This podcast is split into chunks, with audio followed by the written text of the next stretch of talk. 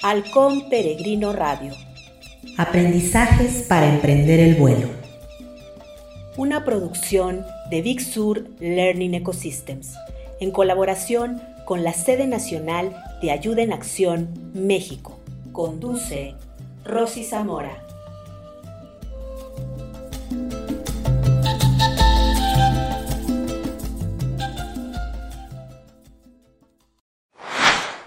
El mundo que hemos creado es un proceso de nuestro pensamiento. No se puede cambiar sin cambiar nuestra forma de pensar. Albert Einstein. ¿Alguna vez te has cuestionado si acaso tu forma de pensar es la que te impide lograr aquello que anhelas? Teóricamente sabemos que son nuestras estructuras de pensamiento las que obstaculizan nuestro éxito. Pero ¿cómo realizar un cambio si en ocasiones parece que es nuestra mente la que tiene el control de nuestra experiencia. Todos hemos expresado y escuchado buenas explicaciones acerca de por qué un negocio, un proyecto o un plan no prosperan o no arrancan exitosamente. ¿Por qué resulta complejo crecer en una organización? ¿Por qué una relación de pareja no prospera? Normalmente las explicaciones tienen que ver con la crisis, la injusticia, la desigualdad, la baja calidad del sistema educativo o la cultura. Muy probablemente esos factores tienen una gran influencia en nuestra experiencia. Pero cuando somos valientes como para preguntarnos si acaso también nosotros tenemos un rol en todo aquello que nos impide lograr nuestros anhelos, podemos entonces reconocer la carga que nos impide emprender el vuelo te invito a activar la visión del halcón, la agudeza mental y la osadía de corazón para permitirte observar todo aquello que limita la confianza en ti, reduce tu vitalidad y por lo tanto tu empoderamiento. Querido auditorio, bienvenidos al espacio de Halcón Peregrino Radio, Aprendizajes para Emprender el Vuelo.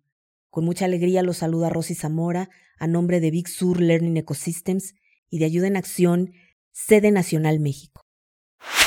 Continuamos con la exploración de este modelo creativo y de desarrollo de la conciencia transmitido por las abuelas Kiowa a Jamie Sams, y que en realidad es una faceta de una gran cosmovisión de culturas, que en su tiempo abarcó desde Centroamérica hasta Alaska, que en sus años de esplendor aportó a nuestra civilización la creación del maíz, la milpa, la chinampa el cero matemático, el conteo exacto del tiempo, el registro del movimiento planetario, las estrellas y la galaxia. La sabiduría conocida como la Toltecayotl. Tolteca era un grado de conocimiento de las mujeres y hombres sabios de la antigüedad. Su sabiduría se sostenía en la armonía e interconexión entre la conciencia alimentaria, la salud, la educación, la cooperación y el manejo de la energía, el potencial espiritual y la relación armoniosa que debemos guardar con la Tierra y el universo. En el modelo de los 13 clanes nosotros identificamos el vínculo con la esencia de la Toltecayotl. En primera instancia por el uso y la aplicación de la rueda de los ciclos y en segunda porque cada clan nos aporta un conocimiento, una inspiración y las claves del arte de vivir, que esa es la esencia de la palabra tolteca. Nuestra aportación en este espacio es simplemente compartir nuestra comprensión, nuestra experiencia, para llevar este conocimiento a la vida cotidiana. Así es como las abuelas Kiowa nos aportan estos vestigios de esa etapa de esplendor. Y hoy este conocimiento puede ser semilla para que podamos despertar esas memorias del alma, para recordar nuestro potencial espiritual y en la vida cotidiana esto se vea reflejado en nuestra capacidad de empoderarnos y de emprender todo aquello que nos propongamos. En este programa vamos a abordar una faceta del segundo clan, la segunda clave para el empoderamiento, llamada en este modelo el clan guardián de la sabiduría al que pertenecen, según esta tradición, las personas que nacieron en el mes de febrero, pero que es imprescindible que todos desarrollemos. El clan guardián de la sabiduría nos enseña que la clave del desarrollo personal y la fortaleza se encuentra en el conocimiento de la visión amplia de la familia planetaria. Nos enseña a honrar la verdad de cada raza, de cada credo, de cada cultura, de cada forma de vida, de cada tribu, y a encontrar los puntos de coincidencia. El color que representa este clan es el gris, que puede ser amenazante o neutral, y representa la amistad. A través del color gris, el clan guardián de la sabiduría nos enseña cómo interactuar con los demás de forma neutral, sin sentir que tenemos que defender un punto de vista o imponerlo a los demás. Nuestro mundo es como un gran lienzo, y todas las conciencias que en él habitamos somos como un tejido, un tejido de colores, formas, texturas. Cada conciencia cumple un propósito en la experiencia evolutiva. La comprensión de las verdades de otros suma a nuestra sabiduría, a nuestro conocimiento y fortaleza personal. Cuentan las historias y los mitos de sabiduría ancestral que un día los seres humanos renunciamos a esta clave del poder personal. Se dice que incluso esto fue lo que nos hizo salir del paraíso, cuando elegimos probar el fruto del árbol del bien y del mal, y aprendimos a juzgar desde nuestros filtros lo que está bien y lo que está mal, lo que es correcto o incorrecto, bello o feo, adecuado o inadecuado, valioso o denigrante. Cuando declaramos que hay personas, grupos o culturas superiores a otros, o con más derechos sobre los recursos de la tierra, cuando declaramos que somos la especie superior a otras y que tenemos el derecho a tener el dominio sobre todo lo creado. ¿Y qué tiene que ver esto con el empoderamiento? Pues es precisamente esto lo que se traduce en una conducta cotidiana, justamente la que más nos debilita. Evoquemos por un momento la metáfora del océano como la representación de la ley de la unidad. En el reconocimiento de que todos somos uno, radica la fuerza para empoderarnos. La pérdida de esa vitalidad ocurre cuando pudiendo operar con la fuerza del océano, elegimos experimentar ser gotas. La memoria más antigua de nuestro espíritu es el recuerdo de la unidad. Todos somos uno. Ahí radica la fortaleza del espíritu y es lo que el alma está buscando en esta experiencia. El acto de juzgar nos separa de esa unidad. Cuando te asumes en tu individualidad y señalas al resto como malo, bueno, correcto, incorrecto, renuncias al poder de la unidad y comienzas a operar desde tu fuerza individual. Esto es en realidad lo opuesto al empoderamiento. Es como cuando perteneciendo al océano y pudiendo contar con su inmensidad, su fuerza y su poder, elige ser gota, individual y vulnerable. La sabiduría ancestral postula que este es el verdadero origen del sufrimiento, de los conflictos, de la enfermedad y la carencia. ¿Lo habías considerado? Un pensamiento es imperceptible al ojo físico, pero no por eso su poder es menor. Un pensamiento produce que nuestro cerebro físico lance señales eléctricas que reconfiguran el funcionamiento de nuestras moléculas y por lo tanto de nuestras células y nuestros órganos.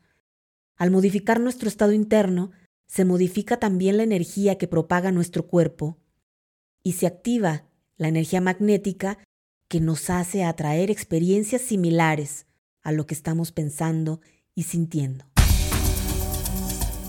¿Puedes dimensionar lo que ocurrió en ti cuando juzgaste tu cuerpo físico o tu aspecto? cuando juzgaste la experiencia de tus padres, las creencias de otras personas, su religión, sus decisiones, sus preferencias, sus formas de vestir, de interactuar, cuando juzgaste al que tiene adicciones, al que no tiene la vitalidad para salir adelante o no logra los estándares de éxito que ha dictado el sistema. Esto nos ha parecido algo natural, incluso responsable. De hecho, el entorno nos pide definir sostener y defender posturas, incluso pelear por ellas. Juzgar es un acto tan inconsciente como respirar y nos permite vivir la ilusión de tener madurez, principios, lealtad a nuestros padres, cuidadores o nuestros orígenes. Hemos llegado a confundir esa lealtad con el acto de honrar, cuando que honrar significa que yo reconozco y agradezco la historia y me permito aportar a mi familia, a mi linaje y a mi entorno experiencias que nos permitan manifestar las leyes de la unidad. El problema no radica en que declares con firmeza y determinación tus creencias, la forma de vida que tú eliges y que seas congruente con tus decisiones. Al contrario, esa es tu aportación al gran tejido, a la gran orquesta de la creación. El problema radica en la crítica y la condenación de lo que no se parezca a lo que tú eliges, o en la crítica y la condenación que has aceptado de otros hacia tu experiencia o tus decisiones.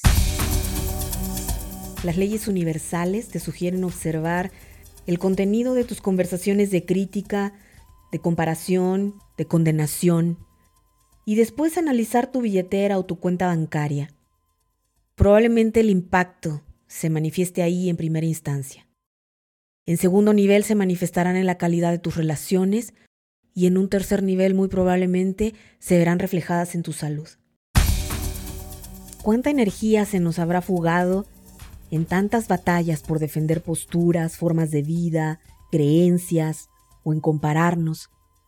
¿O cuántas invalidaciones hacia ti has aceptado como ciertas?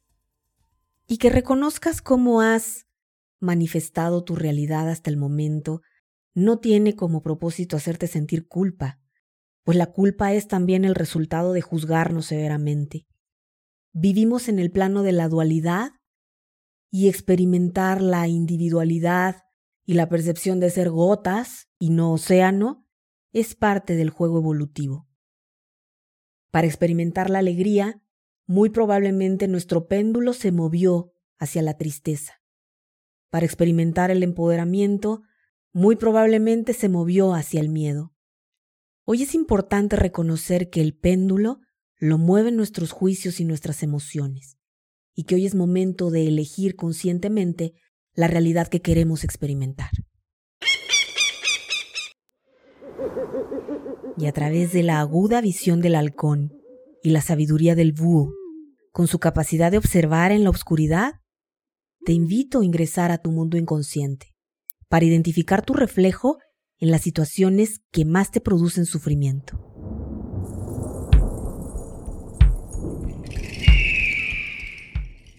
Observa si acaso la falta de recursos en tu experiencia pudiera estar determinada por los temores o juicios que has hecho hacia la energía del dinero o hacia todos aquellos que lo poseen.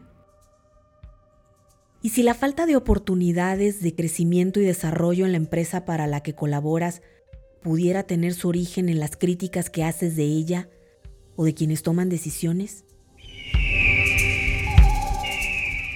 y si ese resultado poco favorable que obtuviste con tus clientes tuviera que ver con los juicios que hiciste de ellos, o de ti mismo, o de tus productos o servicios.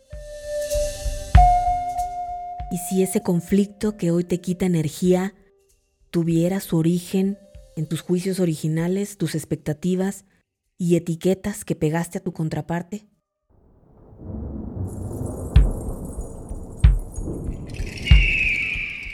Y si esos recursos que hoy requieres para invertir, para echar a andar tu negocio, para comprar tu casa, los fugaras desde el plano energético cada que juzgas, invalidas, te comparas, excluyes o condenas el comportamiento de tus hermanos, amigos, vecinos, colaboradores, jefes, gobernantes.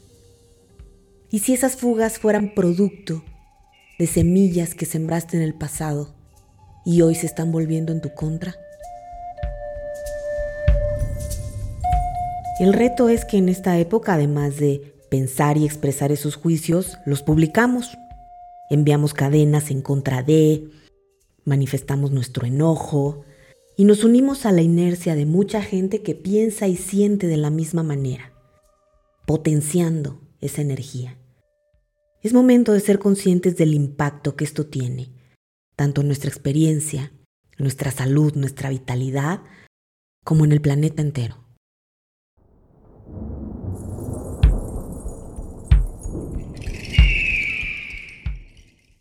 Sin embargo, las experiencias que más afectaciones producen son las que tienen que ver con los juicios que has hecho o que haces hacia ti, a tu persona, a tus experiencias, a tus raíces.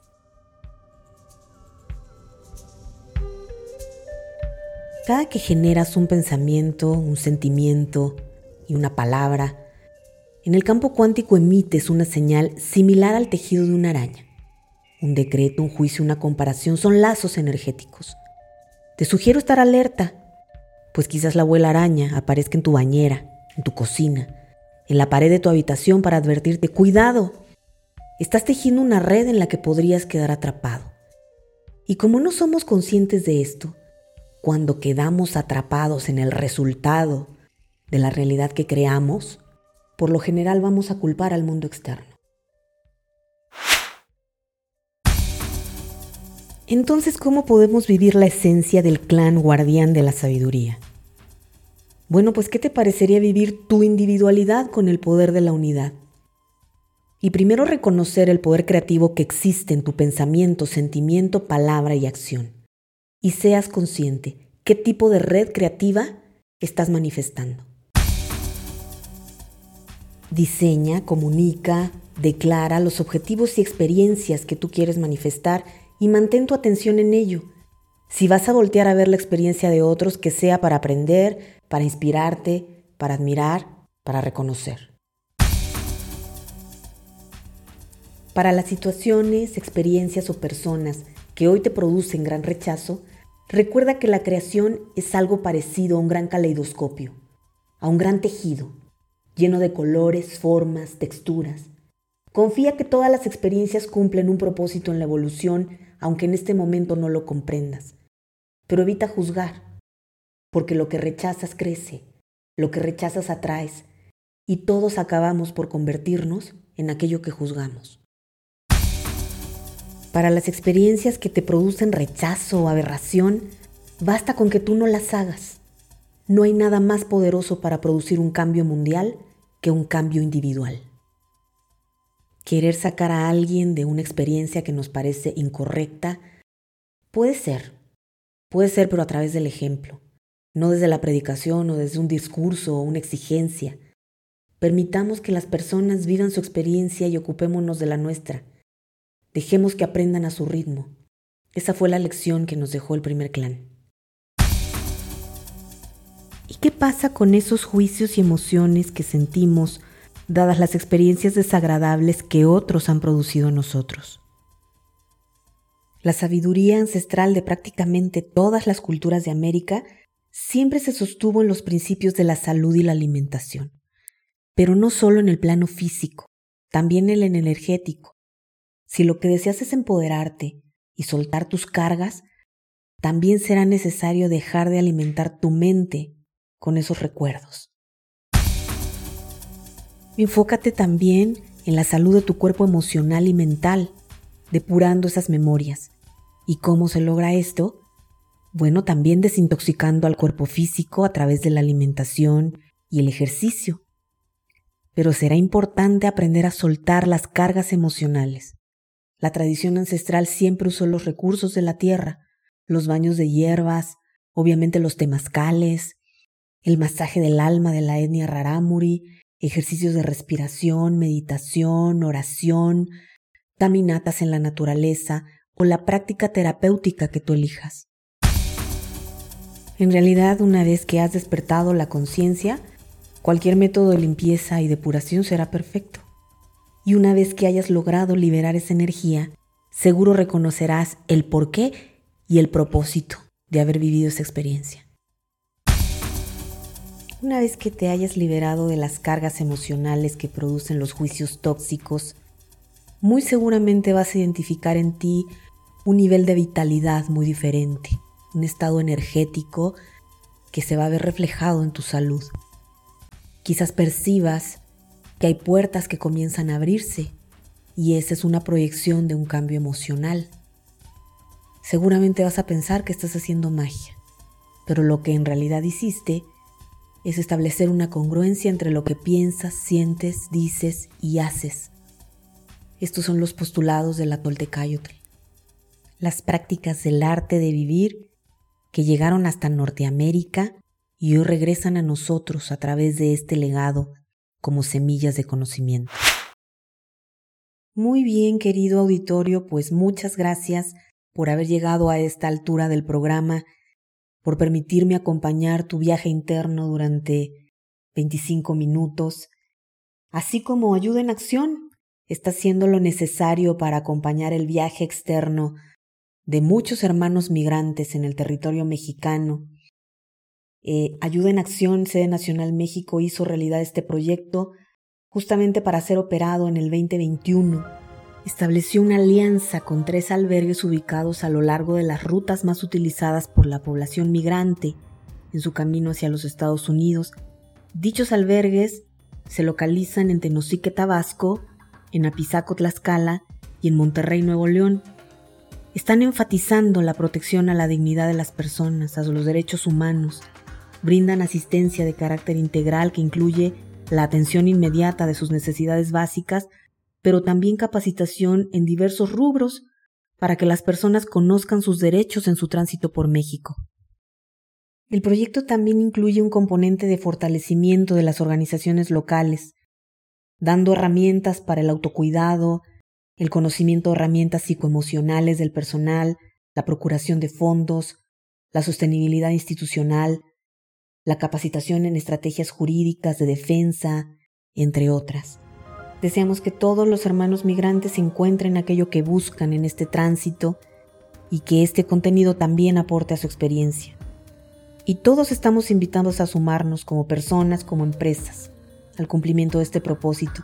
Si así lo deseas, puedes ponerte en contacto a través de la página web de ayuda en acción.org.mx diagonal contacto.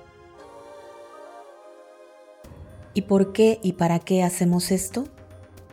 Pues por el puro gusto de aprender, de transformarnos en el proceso, de vivir un propósito de vida, por el puro gusto de reconocer que todos somos uno y de dejar este mundo en mejores condiciones de como nos lo encontramos, como diría Baden Powell. Hemos llegado al final del programa y a ti te deseamos que este contenido te incentive a continuar con tu viaje interno, que te haya aportado elementos para la expansión de tu conciencia y sobre todo para tu empoderamiento. Y ahora te invitamos a integrar el conocimiento de este programa, las reflexiones que te haya producido, a través de un canto de la tradición Lakota que precisamente expresa el aprendizaje del clan guardián de la sabiduría. Está interpretado por el grupo Curahuaca y significa, estamos aquí, en el ahora, en todos lados, y todos somos uno. Te deseo que lo disfrutes tanto como yo y nos encontramos en el siguiente programa.